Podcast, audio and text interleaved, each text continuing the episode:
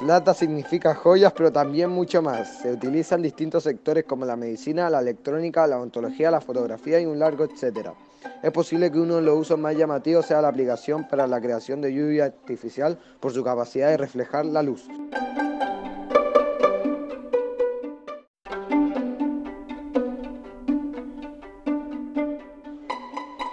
La plata es un elemento químico de número atómico 47, masa atómica 107,870 y símbolo Ag.